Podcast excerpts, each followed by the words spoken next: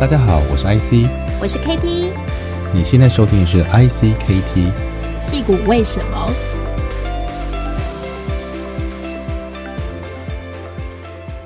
？Hello，大家好，我是 KT。Hello，大家好，我是 IC，欢迎收听戏骨为什么。今天 IC 我们要来聊聊这个世界各国独角兽的观察哦。那同时，动物园吗？那你喜欢狮子还是老虎？呃，我不喜欢蚊子。那你不喜欢蚊子？我喜欢狮子。好，然后我喜欢独角兽。哦，独角兽，对啊，我最近看那个《哈利波特》，嗯，哦，我还没看呢，因为没有《哈利波特》是，因为没有强书，不想看。哦，对，独角兽，我觉得最最。最真实的那个呃，就是因为这是二十年来这个电影技术嘛，对不对？所以大家第一次看到比较像是这个小说里面描绘的独角兽，就是《哈利波特》的电影。可是这个词汇哈，“独角兽”这个词汇其实出现在新创界也没有很久啊，它是二零一三年才出现的啊。为什么会出现独角兽？是？谁？然后冠上这个名字，嗯、那个人真的很精准。我很爱独角兽啊。就是那个时间点是这样，就是但是二零一三年的时候，一个美国的 VC 啊，他他观察了大概，因为因为他因为 VC 是一个会观察产业比较长时间，因为你投资的阶段都比较长嘛啊。创投通常投一个案子出场大概都要五年，三到五年啊，有时候甚至七八年。所以三到五年时间，其实，在戏股是很长的时间，因为一些一些产业变化就是很快。那在二零一三年的时候，那时候他统计了全世界啊，估值十亿美元还没有还没有上市或还没有被收购的公司，那时候美国一年大概会有一万家新创公司啊，大概会有一千家被创呃被被被创投投中。然后他观察那五年啊，就是二零一零八到二零一三年，就刚好是 post 这个金融海啸的阶段。其实开始 Q E 了哈，就是开始已经有这个第一波的我们现在很熟悉的 Q E 量化宽松。嗯。那在那一年的时候，他发现全世界有三十，我记得三十九家哦，不到四十家哦。嗯、那五年如果是五千家被投资过的这个呃呃呃呃 VC 投资过的公司的话，那五千家里面只有不到五十家啊、哦，等于不到百分之一。呃，五千家、五百家、五十家。独角兽的定义是不是？嗯是用 one billion 的对，所以他那个时候他他刚好发现了一个神奇的对的数字，就是他发现，因为因为我们常常都用这个万中选一来看嘛，嗯、呃、所以如果用每年一万家新创公司，最后有一家呃十家哦、呃、成为就是里面最厉害的前十名啊、呃，那就是万万中选一的话。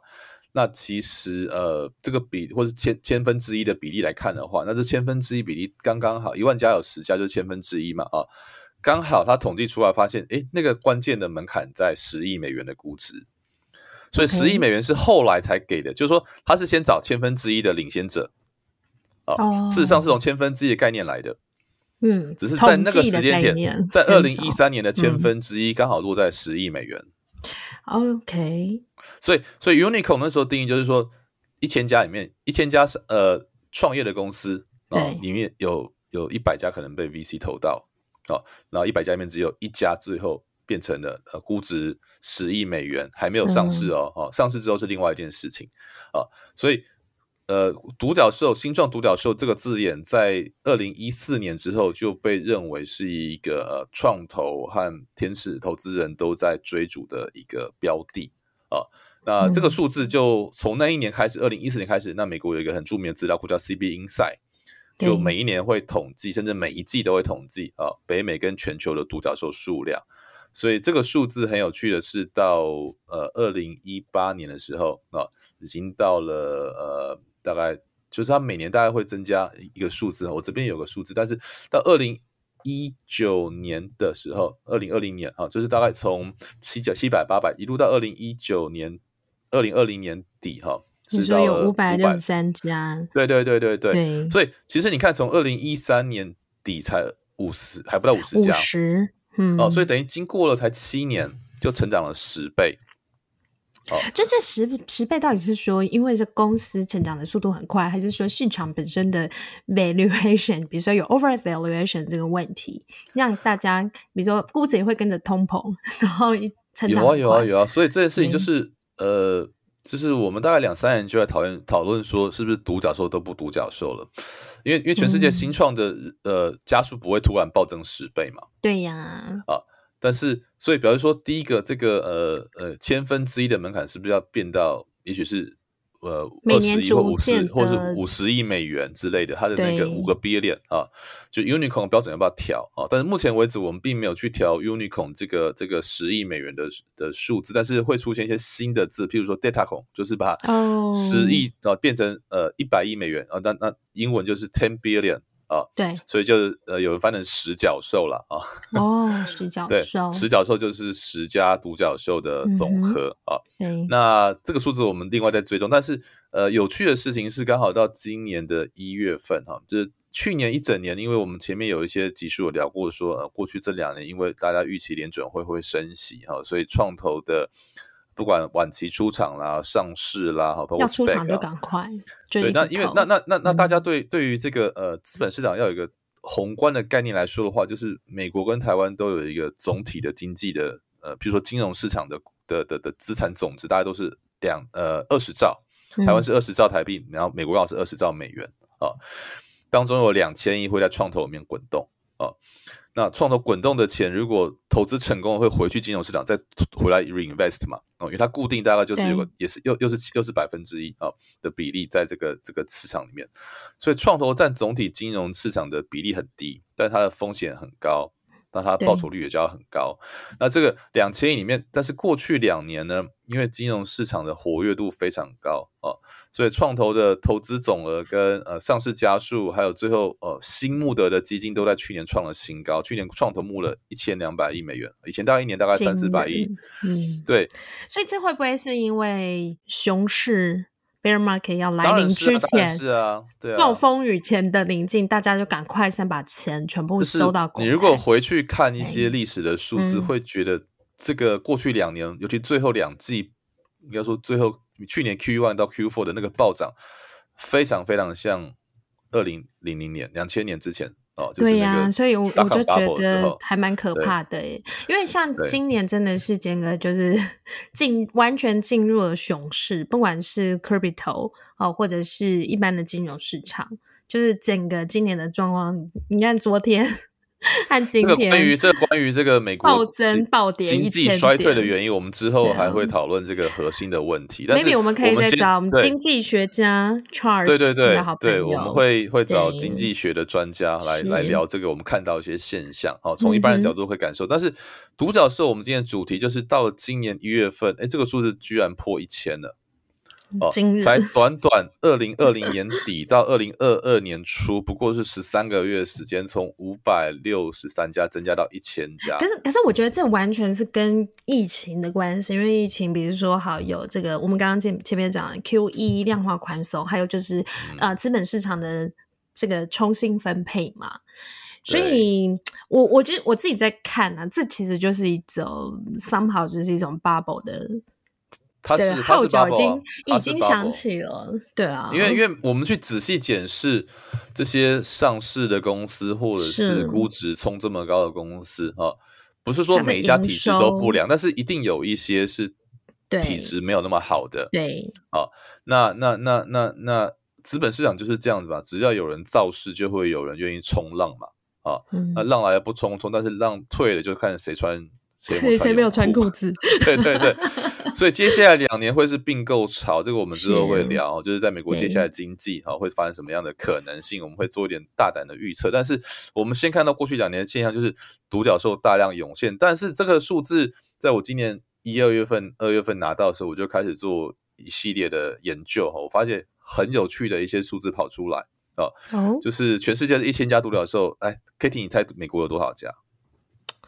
美国应该占了百分之五十以上吧，欸、其实差不多啊。全世界其实我们以前做生意产业，很多行业就是这样哈。美国市场都是全世界一半，对啊，所以美国市场占全世界独角兽一半也不奇怪。它大概占了五百二十五家，哇，比一半多一点点。好，那中国中国你猜多少？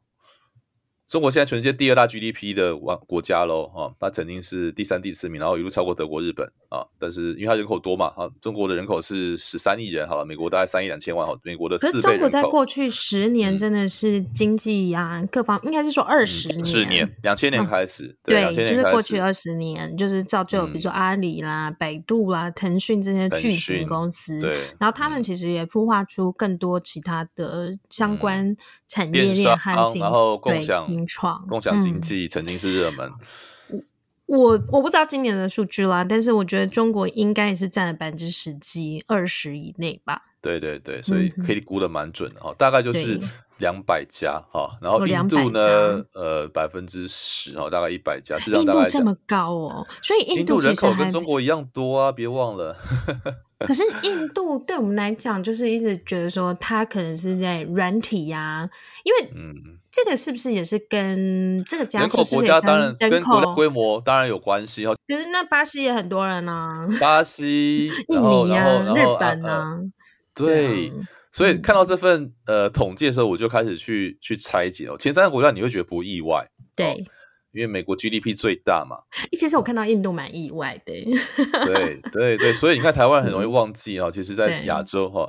那可是很有趣的事情是，当我看了这个中国跟印度之后，就开始看那日本的日本应该不错吧，对不对？它经济体应该也很强啊、嗯。然后我就看前十都，有吗？没有，日本完全在一个很落后的位置。我们看到的事情是这样子哈，前十名在就是英国、嗯、德国、法国哦，欧洲三国嘛啊，当然欧英国脱欧了啊。那英国是我记得是四十家啊，德国、法国都是二十二十二十五家左右。嗯，在巴西、印尼，这不意外，这几两个是人口大国嘛。对。但最让我意外的是，前十名有三个国家啊，叫以色列、新加坡跟南韩。哦，这三个国家人口，南韩当然算大国，五千万哈，但是以色列、新加坡都是六百万、六七百万的国家，结果以色列有二十家，新加坡有十二家。那还有一个小国爱沙尼亚呢？爱沙尼亚我记得是个位数，但是已经很厉害了哦。连瑞士，瑞士哦，嗯，瑞士都有五家，哎，荷兰六家。瑞士其实是现在欧洲啊，他们在科技的核心哦，嗯、因为瑞士一直都是，而且你知道全世界的出口大国啊。我这两天在听《经济学人》，俄罗斯的经济体啊，嗯，其实出口介于台湾跟瑞士之间，你没有想过吧？哦、俄罗斯哎、欸。人家是也是泱泱大国，好吗？虽然大国啊，但是它的经济体大概就是规模跟巴西一样大，但是出口值跟瑞士跟台湾一样多，所以台湾是全世界出口非常强的。如果算人均出口值，我们可能是呈现前三名的国家。好，那问题来了，这些我们很很惊讶的小国家，那台湾应该有吧？台湾应该有吧？我们这几年不是好多家呃，这个这两年上市的公司，对。但不好意思，CB Insight 这个表非常残忍的是，你只要一上市就会除名。所以，比如说像我们 Gogoro 就没有了，没有上市前没有被登记。Appier 没有，没因为上市啊。所以台湾在这个表上，它是上市前就没有被登记吗？没有，很多因素，我不知道是因为我们有没有去国际行销或什么的。Okay. CB Insight 没有一家台湾的也没有。那像 PitchBook 或者是说，嗯，像。那个 Crunchbase 呢？龙博，东博，因为我们都都没有，我们都没有登登记也好，嗯、或是就是，或是上市前都没有这样统计资料。然后，当然这有可能是行销，但是也有可能是定义问题。但是 anyway，对，对。然后我就开始好奇这个问题。然后另外更我更让我吃惊的是，哈，日本全世界第三大 GDP 国家吧，哈，人口一亿一亿出头，有啦，但是很少，五家六家，家人口美国的三分之一，但是。哎、欸，它的加速是美国的百分之一，你不觉得非常的离谱吗？会不会说整个日本的它的新创环境其实还是跟着整个大企业商社走啊？我我觉得有，我跟日本的这个创，因为我去过日本，跟他们的文化 culture 有关吧，很大的关系。对哦，就是。大家会觉得哇，台湾就是在我在台湾比较久嘛，哈，是 Katie 已经来美国二三十年了。你会发现说，台湾很多人会抱怨说，哇，薪水停滞啊，都当社畜啦。对，哦，社畜这个字在日本跟韩国比台湾严重，哦。你知道还有社畜专门最近每年都会有社畜的日剧，就一直在描写社畜多么惊人。就是在日本是一个既抗拒创新又又又没有嘛？他们创新其实非常强哦。其实日本的创新力。两千年之后，日本得到诺贝尔奖的的讲座数量仅次于美国。嗯哼哼，每年都有人得的，日本每一年都几乎都有一座奖哦，所以创新力日本毫不输给这些，然后以专利数量也不输给呃人均来说的话，大概是瑞士、以色列。台湾排行都很前面了，好，就是以创新力来说，就是以创新力来讲，它可能 maybe 它是企业创业力，对，不等于创业，它可能 maybe 是企业的 patent 啊，或者是企业的创新力，或者是创造他们推行新产品很有能力，很有 power，但是他们可能在创业这一块的能量就是不足，甚至是说他可能在。环境上没有鼓励，因为日本的 VC 并没有台湾的这么的对这么的蓬勃。但是我们在台湾创业者一天都能抱怨说，哇，台湾投资环境很不好啊。嗯，那呃，然后然后我我因为蛮幸运，在一八一九年开始就去了很多国家。刚才几乎讲到这些国家，我几乎都去过，英国、德国、法国啊，然后日本，然后美国跟中国。那我就对这件事情特别有感觉，因为我看到都是这些国家的新创生态系欣欣向荣，台湾其实也是啊。但是为什么我们连一家独角兽都做不出来？但是如果说是市场规模的话，那以色列、新加坡市场规模更小，纽西兰还有爱尔兰，每一个都是五六家，然后新加坡是十二家，然后以色列二十家，所以答案显然不是市场远近，因为这些国家也没有比离美国比较近。哦，你可以说墨西哥、以色列很呃一呃，其实嘛，其实其实墨西哥跟加拿大啊，因为离美国很近，所以加拿大算是占了这个地利之便。可是以色列也离美国非常遥远，新加坡更不用讲。所以，可是他们的政治关系跟美国很接近，嗯、他们的人，嗯，我我觉得以色列应该对他们的精英跟美国走得很近，那就是我们的精英都跟谁走得很近啊？就是我我在想的问题，不能说秘密没有啦，啊、也没有不能说。那这个事情，这事情不要说经济因政治因素，就是从经济来说，台湾在两千年之后啊、呃，有三件事发生。我其实前面聊过嘛，啊，第一个是这个呃国防疫哈，第二个事情是 dot-com bubble。我们在 Jerry 那一集啊，就是我们的好朋友 Jerry，他提过他大学毕业研究所在一毕业的时候遇到 dot-com bubble 哦，所以你会下意识的闪避美国哦，你会觉得美国在那国防疫这一件事情是。造就很多台湾的高科技人才，他不出国，然后造成跟美国断层二十年以上，然后是三十年，而且不是断层跟美国，是而且全面拥抱中国，因为那时候台湾电子业就一窝蜂的到中国投资，这也是事实，不是只有台湾。出来说哦，对，用人民币然后跟新台币等值，不是不是等值，啊，这你也不能怪台湾本身啦，因为美国美国 公司那时候也大量投资中国嘛的市场，所以那是一个我们跟着美国人。投资跟着日本人投资中国的时间点，嗯、但是我们就因此忘了拥抱美国，或是忘记，因为这很容易，因为你到美国你还要学英文，还要重新适应。哦，到美国绝对没有比台湾容易活，但是到中国你就觉得同文同种，甚至你还有这个经济啊，或是技术上的优势。一开始的时候，所以你一定会觉得想去中国投资嘛，这也合情合理啊。但是过了二十年之后，我们回头来看，我们是不是？从独角兽这件事上，我们损失什么？这是我看到这个事情之后，超大断层啊！去研究一本，在美国，啊、我自己是感觉很深，感受非常深啊。对，因为像我们这边，其实你就可以看到是 two generation，就是上一代可能他们现在平均年龄就两千年之前来的。你知道台湾的留学人口在美国，在一九九八年的时候，大概一年有四万五到五万人，但是两千年的时候突然陡降到。三万，然后两万，哎，可是我是两千年那时候研究所毕业，理论上那时候应该是出国的高峰啊，理论上，其实所以那时候为什么会陡降？当然，一个当然我们必须说大康巴博一定有影响，国防国防也是真的是非常关键的一个，真的。我同学，因为我们我们就是就是理工学院嘛，对啊，整个系上。其实出国人真的没有三个人呢、欸，可能台大比较多，但是成大是完全是很少。台大真的就是反转，像我我念物理跟电机嘛，交大都直接进业界啊，全部反转啊！就是以前台湾这几个学校的理工甚至不分科系都一样，有一定的比例，甚至七八成出国。嗯，到我那个年代，两千年之后，全部留在台湾，八成留台。我们的朋友啊，同学全部都是刚好就是那时候啊，我们的护国神山也是这样打造的。不可能有人想要出国啊，因为那时候兵役还是两年嘛，你就比如说，那谁要先去当兵？当兵以后还要自费再去出国念书。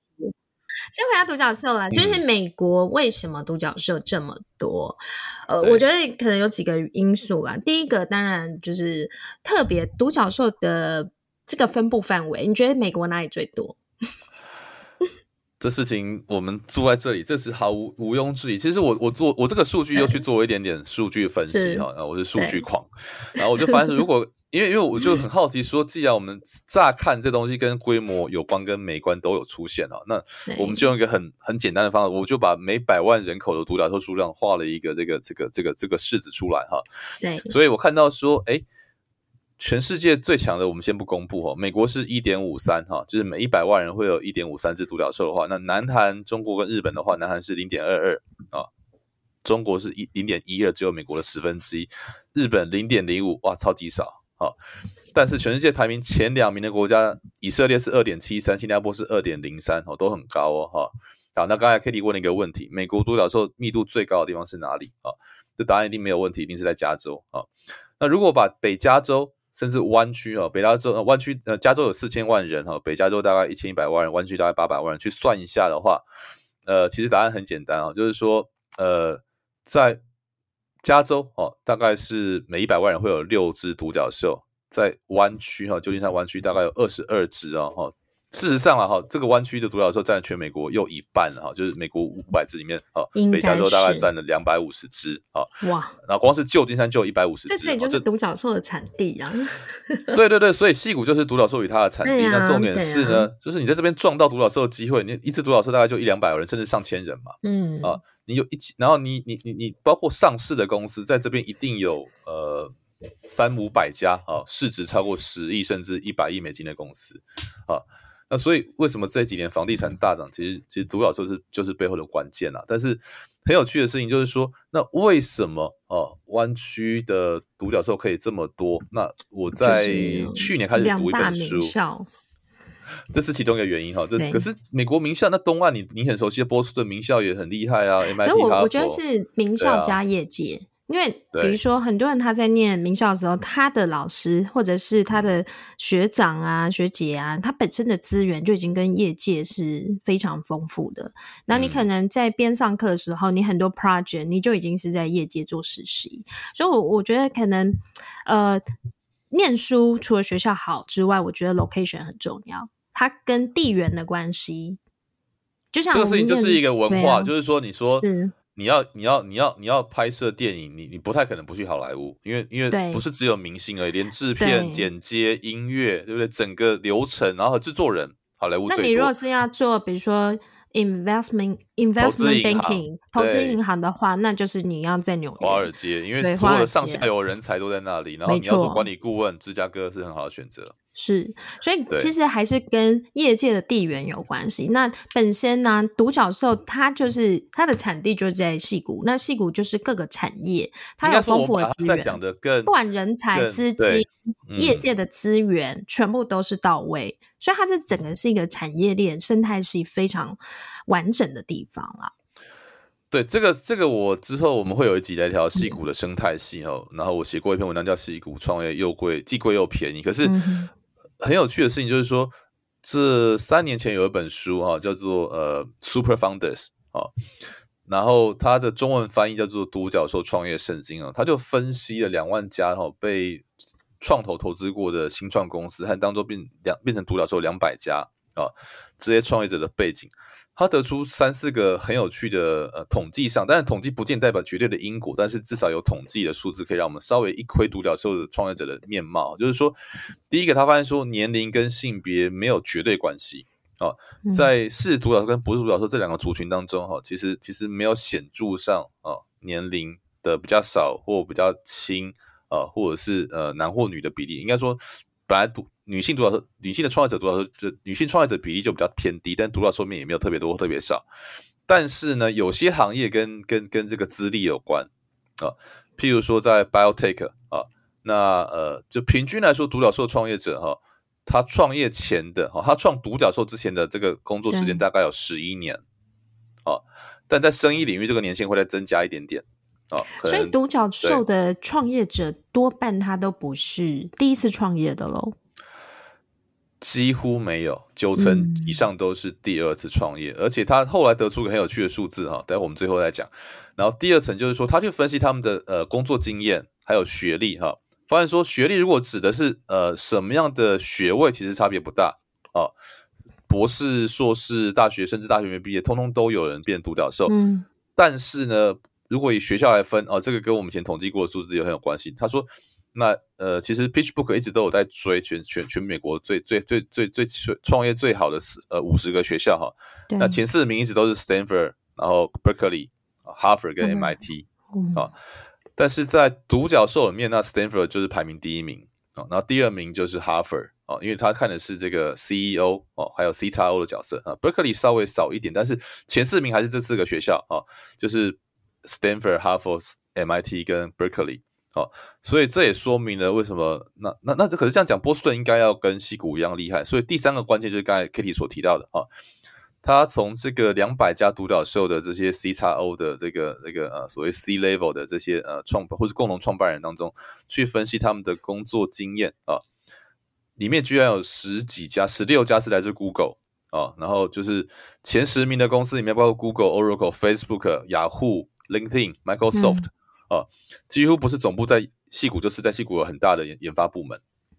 啊。所以为什么？那当然，这它不是只有统计，这这本书里面花了很多的呃时间哈，每一个部分都去找案例。本身本身在募资的时候，如果你的 founding team 创办人是你刚刚讲的这四大名校，然后。再加上有 Google 的资历，那就是拿对，就是就是前十名的科技公司。成功的保证啊，而是说那个可能一开始你什么都没有，然后只是去募资，搞不好就有钱了。呃，我觉得不是这样说。呃，我举个、啊、我举个我举个我们听过的例子，就是就是是就是那个 Felix 的那个 Net 那个 Nest，对不对？对。Tony Federo 并不是因为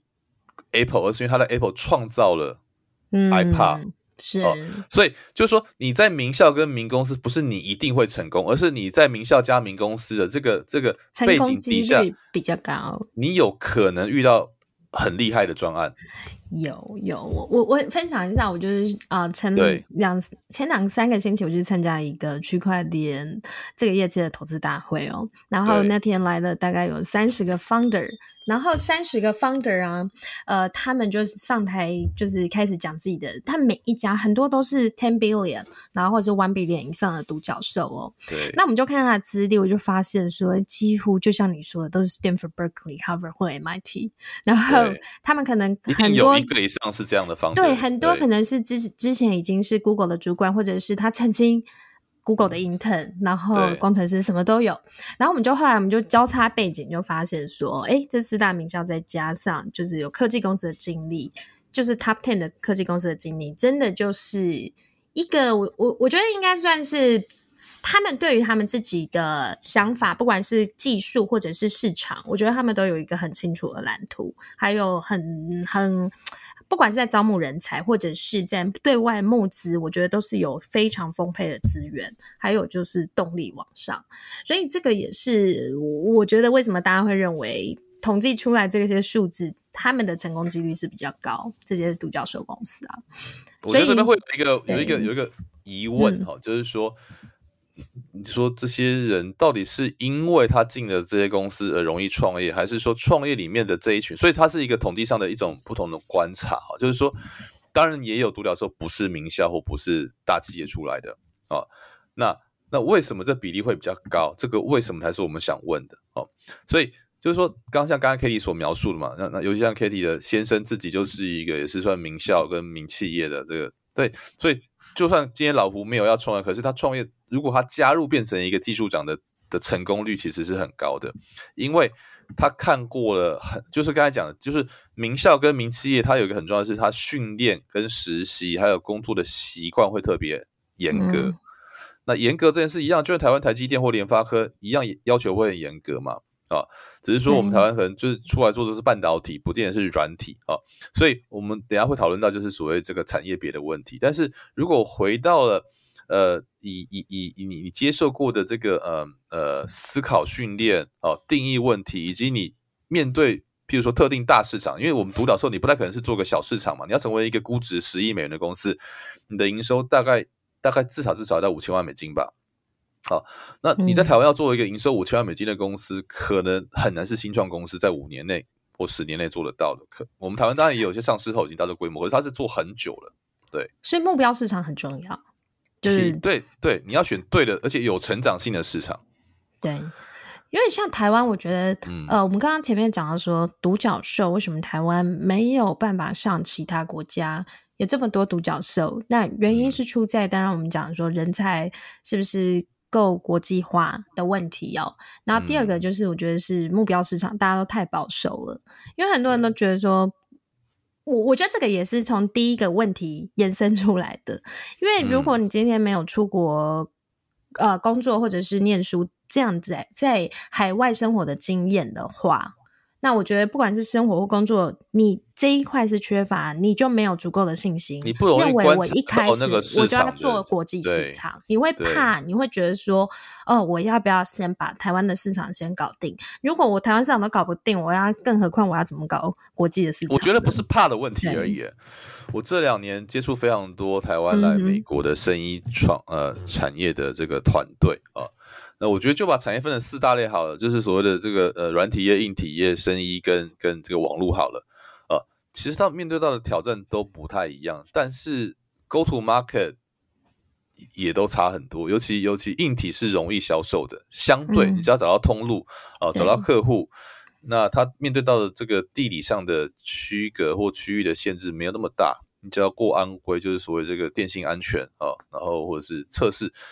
不像说医疗器材，那网络更有趣。网络大家觉得网络无国界，不，网络国界其实很明显啊。嗯，尤其碰到了电商、游戏啊、内容这些东西，其实都跟在地很有关系的啊。所以我刚才刚才跟你说是不敢，其实我觉得是不能、欸，哎，不能可能你不敢，不啊、对，因为你。真的不知道怎么打进去呢？因为尤其可是可是我我对我自己是觉得说，我们在看我们上一代好了，嗯、就是台湾那个传产起飞、科技也起飞的年代。我爸爸是算第一代的企业家、创业家啦，可是他根本没有出国念过书，他也没有，甚至没有出过国。外贸跟放羊都是都是机会啊，那个年代因为没有中国可以做啊，就是到美国来啊。呃、所以他那时候他说提着一个皮箱。他就是一双皮鞋，一、啊、一个皮箱，走天下，啊、走天下的时候走到皮鞋破了，然后他也是要去跟那些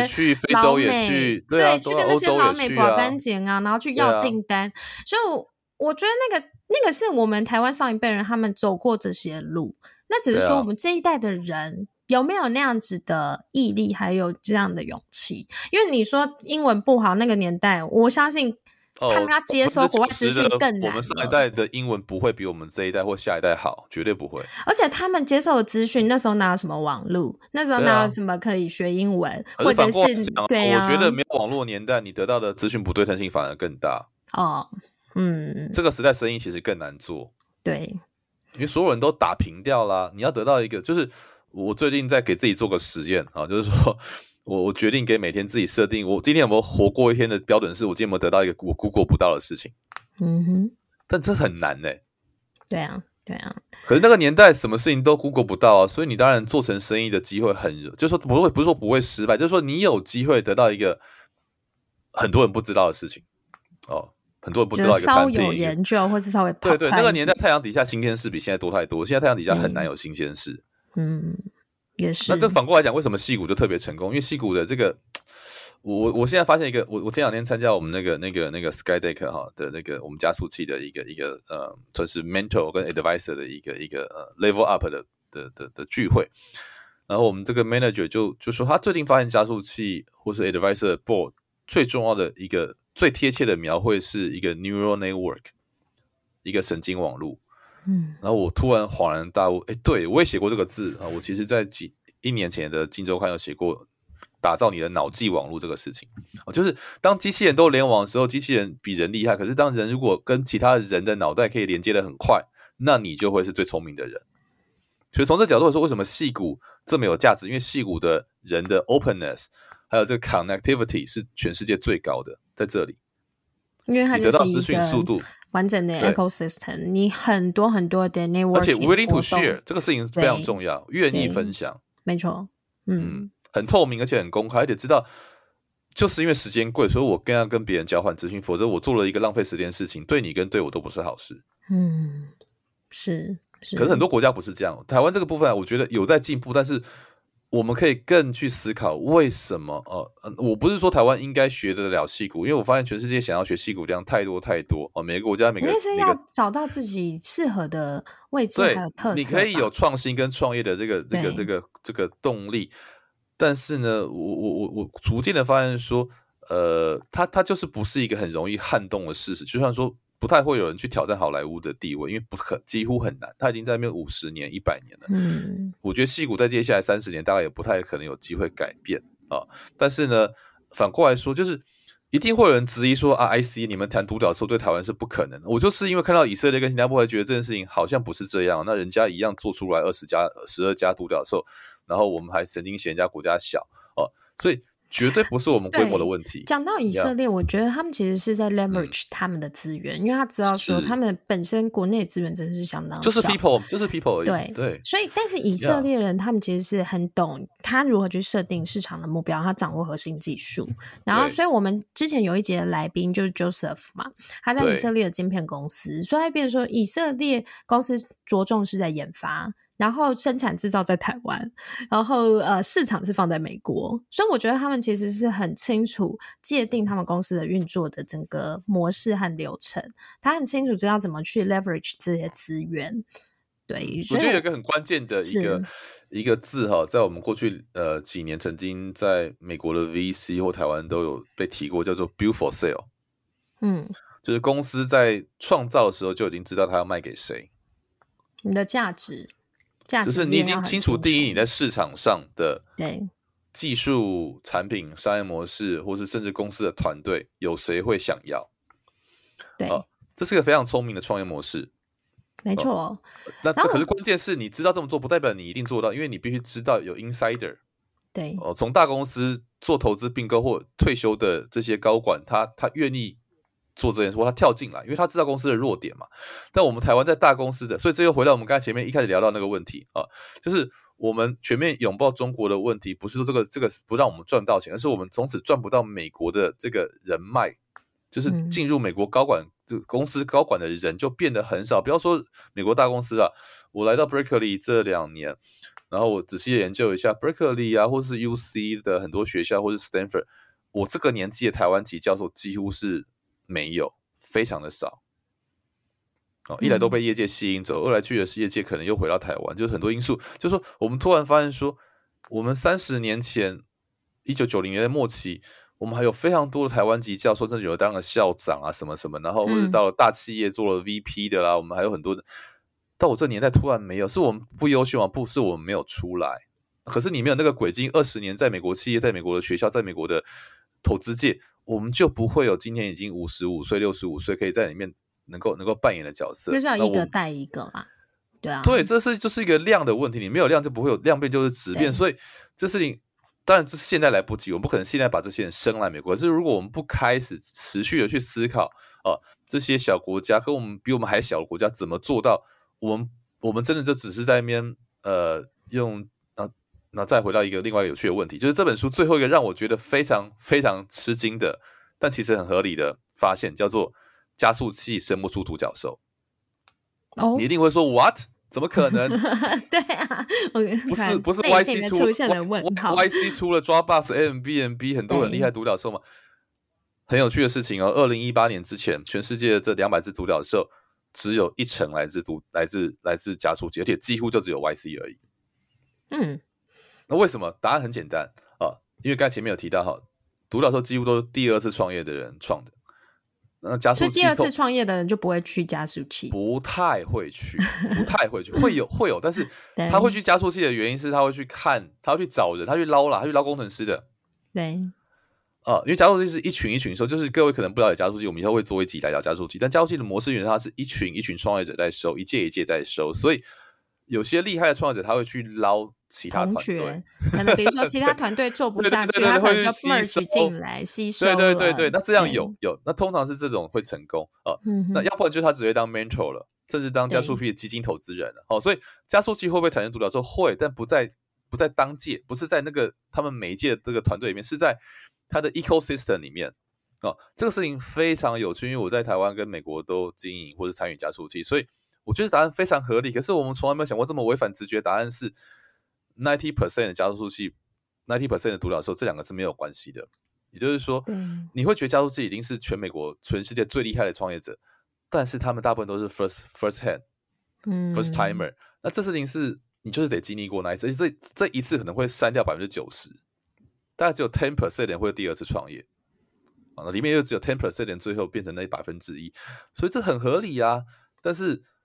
我们台湾在过去二十年在做的事情，就是拼命的推。或是努力十年好了，我离开前，我们已经有三四十家加速器，当然还不要说里面很多是没有投资能力的。然后我们觉得台湾会，就是我觉得方向没有错哦，但我们不要期望它会马上长出来，这个事情肯定要花十年才会长长出那个结果。我们可能要等第一代的创业者，好像 AirBoss 我们呃我以前的公司哈，我们培养过很多个已经在第二次第三次创业，他们有可能第二次就会出现比较大的估值，对，但这事情不会。就是它要持续的很，就像就像大家知道，Amazon 的策略就是他投资长期，他在做这个七年、十年的事情，嗯、然后很多人就不愿意做啊。所以，我并不是说我们今天就要放弃哈，我们对于这个高估值的成长这个事情的想法。对，我觉得像气股啊，你说，嗯，嗯为什么加速器它孵化的团队它的成功率反而没有想象中那么高？对，因为很多可能。比如说厉害的团队，他可能本身他已经是用校友或者是公司的人际网络，他们就已经 拿到钱或者是更多的资源了。而且估值会超过独角兽，因为加速器有一个那个规模化投资的定型定型估值哦，这个事情我们最后再聊一下。但是很有趣的事情就是，过去这十年因为估值在膨胀嘛。对，他就变没有办法，他就进不去了。他觉得我只能拿这个十万块、五万块美金，我现在应该需要是一百万美金，他就进不去了。啊嗯、然后你知道，像现在如果说是以 Web Three 的产业来讲，对，不管你多少公司，他们随便喊出来的估值都是五千万美金，吓、哦、死人！他们的门槛就是五千万，然后连五千万美金，这在以前是一个基金哎。对，这 就算一个人、两个人的，什么东西也做不出来。白皮书，它也是五千万美金的估值，所以其实我觉得估值过度膨胀这件事情也是一个、呃、蛮值得让人会会修市长市长会修正，会修正的但是，呢，嗯、呃。也因为去年 VC 募了很多钱哈，所以，我我们这一集的重点前面讲的是这个国家的独角兽的这个这个这个比例哈，然后我们刚才聊一下独角兽创业者的一些背景，然后加速器生不出独角兽，可是最有趣的一个现象最近冒出来是，哎，我们很崇拜的几个 VC，像 Andreessen Horowitz 啊、Sequoia 啦，哦，当然了，我知道 YC Super Founder，对他们达到 Super Accelerator，OK，就是呃，其实我们当年在做加速器，二零。一零年的时候，全世界主要是全世界的加速器都还在从呃两万五万或是一个人一万块美金的时候开始给嘛哈，那我最近才发现，突然发现哇，其实这个数字已经到了十万跟二十万哈。SkyTech 最近要第二个基金开始要从二十万开始给，然后 YC 已经到五十万，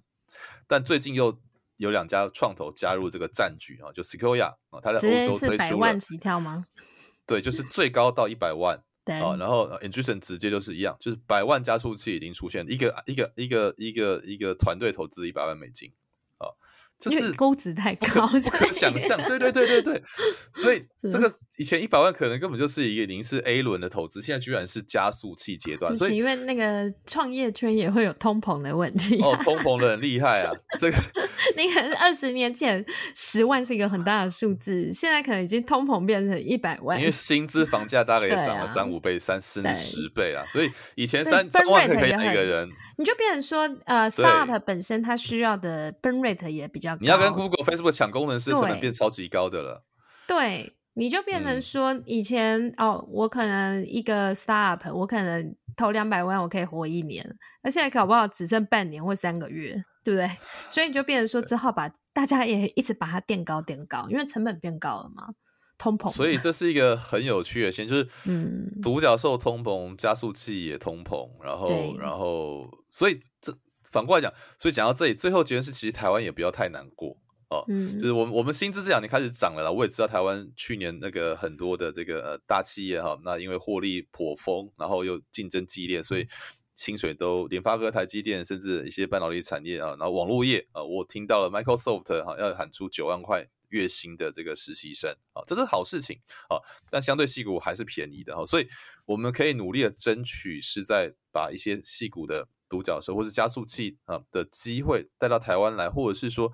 台湾的公司要努力的思考怎么进到北美市场啊。那这事情就是我们节目一直在试着推广跟跟跟大家去聊，就是说有没有机会我们真的带带带新创到美国但，但事情也不会瞬间，它必须花时间。我自己在过去两年就是在帮台湾的企业在美国落地，对，其实没有那么容易，但是但是花时间它就一定会有结果。嗯，那就是说企业啊本身有没有这个规划，就是把定期比如说输送一些人才来美国，然后让他更增加一些他的经验。我觉得目目标很重要。我我们在过去十年送了很多人来美国，对，学校要，甚至政府都要哦。像我这边认识，上到下，下到对，我认识很多新加坡、韩国的这个在 Berkeley 遇到的学者，他们都是政府派来的。是啊，或者是大公司，他们是官员，嗯、或者是这个，就是就是，那我们。我我我的理解是，我们在某一任政府任内哈，你大概知道是哪一任哈，嗯、就开始裁薪水啦，哦，把政府的顾问从从国际的管理公司变成国内的这种法人，然后这种出国的这个，他觉得啊就不用啦，这个反正省钱，出国就去游学就不是那个叫什么打工旅游，这个不不不是，可是政府本来应该就有一定的比例会，我知道那个那个那个那个员额都裁到很少，对，这是非常不对的事情。台湾就是一个必须要往外走的国家。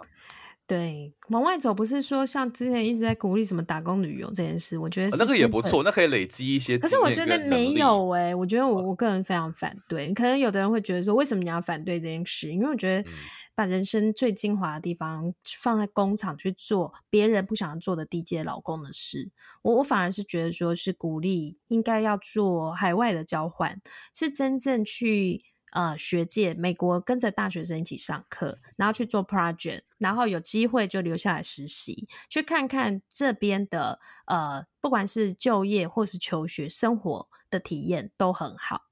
但是我觉得，我觉得，我觉得分阶段啦，因为因为 Katie 这个有跟每个人家庭环境有关，嗯、有些人家里就必须先要打工，他才有那个钱可以出得了。因为在澳洲，他可以赚到比较多的钱，他可以。打工一年可以存到钱，然后在美国活两年，也许是这样。然后其实没有诶、欸，大部分人他们都是打工，然后就把钱全部花光，嗯、跑出去玩。然后就我看到是比较比较比较正面的案子，我我看到的都是。OK，最后就是我我自己啦，可能之前我公司的员工其实就分两种，一种是他真的是去海外交换.然后他后来跟我说，他觉得说他看到海外交换，他想要真的拿到学位，所以他留在英国，然后拿学位，最后他看的同学都去找工作，他也去找工作，所以他现在在英国当工程师。哦、嗯，我觉得这是一个非常正面的例子。对，那另外一个例子就是说，哦，他说他同学。就是也是我们公司另外一个同事，然后他就说他要去打工旅游。嗯、我说那你要去哪？嗯、他说哦，我要去澳洲，呃，培根工厂。那果然就是他，就每天没日没夜，每天都在培根工厂。然后他的朋友就全部都是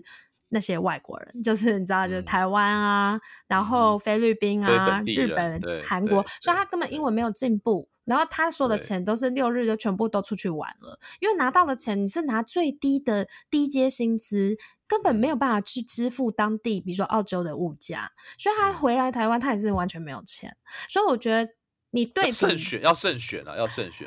我我自己是个人是比较反对的，我我我，我反而是会比较支持，就是说呃交换学生的计划。所以这件事情其实我觉得应该是国家还有就是学校要去推动。其实蛮多台湾的学校这二十年都建立了建立了很多交换的机会，甚至我们政府每年都。可是就是说你怎么善用哦？像像我我我我，比如说我很幸运哈，我是二零一九年算是政府的支持底下来到戏谷，那我觉得我还蛮。而且我又遇到疫情啊，所以在疫情底下，我还能够找到机会在戏谷呃看到一些可能性，然后设法让一些事情发生。那我觉得有很多过去到现在的长官朋友的支持，但是我觉得最重要的事情是不要放弃任何的让自己成长的机会。那所以我觉得，呃，我们当然会听过各种呃，甚至我也我也听过很多老师抱怨啊，大学生出去交换也是都在玩。都在玩啊，对啊，对，所以所以所以其实不管交换或是打工，都有好跟不好的例子。我我觉得就是说你自己的目标到底在哪？因为有的人，比如说他的交换，我比如说像我们上次我们呃，我们之前访问过一个来宾 Momo 嘛，他说他其实为什么会想要留在美国，后来当走入创投，就是因为他在交换学生的那一年，他看到他看到的同学全部都是去找工作了，所以他觉得说，哎，我是不是可以进入这个产业？结果他发现进入这个产业门槛很高，必须要 PhD，所以他就立定志向说，那他要来念硕士和博士，就需要在美国，因为他进入这个产业。嗯、所以这个就是因为他在交换学生的期间，他看到人生新的，对新的方向。所以我觉得，其实我们应该要给予这样很正面的支持，因为你必须要从。上到下，下到上，就每一个阶段，包括学生，我觉得这个阶段它是去累积你是不是想要接受国际化这件事情。然后你有这些经验之后，对于你之后要创业，或者是你进入大公司，你会有一个不太一样的视野来思考你未来的人生问题啊。所以这个也是我们最近一直在努力，基金会最近也是呃有在思考说是不是要。鼓励更多的呃台湾的孩子，然后来美国，然后我们来可以肯定业界的资源，比如说，哎，来美国不是说只是念书，是不是有实习的机会？对，哦，这都是我们。接下来我，我我一个蛮大的一个努力的目标了。嗯，关于我们现在在做什么事情，我们的一百集里面有稍微 update 一下，欢迎大家可以收听一下我们一百 集。对，我会再回去听一百集。对对对，有可能是新的新的听众哈，我们一直都会有新的听众。然后我跟 Katie 最近也呃非常的忙碌在两件事情，一个是我们在今年九月份会举办一个西谷台湾的科技年会啊或峰会。那另外就是我们的今年六月份哈，会把我们过去两年哈的这个节录节目的内容哈收录成一本新书。那呃，非常期待到时候各位读呃听众哈来给我们批评跟指教。嗯，是，所以我们最近真的事情多多。也非常感谢大家的支持，能够为、啊、呃台湾和戏谷的台湾人和呃两边的关系一直长期的来看到一些我觉得有点出奇的火花，因为真的疫情两年很多事情都断掉了。对对，我们很希望啦，我们哎、嗯。欸，我们现在已经算中生代，真的真的不想承认，但我们就是中年人了。对，我们很希望啦，就是我们在业界的资源人脉，然后可以帮助更多新生代可能来到美国，你可能遇到问题。啦，或者是不管是在业界或者创业，努力才会有价值。对，不管是业界或者是学界，还有就是在创业圈，都希望可以运用我们的资源、我们的人脉来帮助大家。哦，少少走一些冤枉路了。没错，踩少少踩一些地雷。嗯，真的是好哦。那我们今天就聊到这边。那希望下次我们再聊聊，就是这个孵化器、加速器。对，还有生态系，我们今天算是把这个独角兽这个事情跟大家聊的比较彻底，希望大家喜欢。感谢大家的收听，如果还有任何问题想要讨论，都欢迎到矽谷为什么的 Facebook 粉丝页还有社团留言哦。也请大家多多按赞，分享给身边的亲朋好友。我们在 Apple Podcast、Spotify、Google Podcast 和 KKBOX 也都上线了，你也可以在这些平台找到矽谷为什么。再次感谢国发会 Startup Island Taiwan 和数位时代 Meet 创业小记的独家赞助。我们下次再见喽，拜拜，拜拜。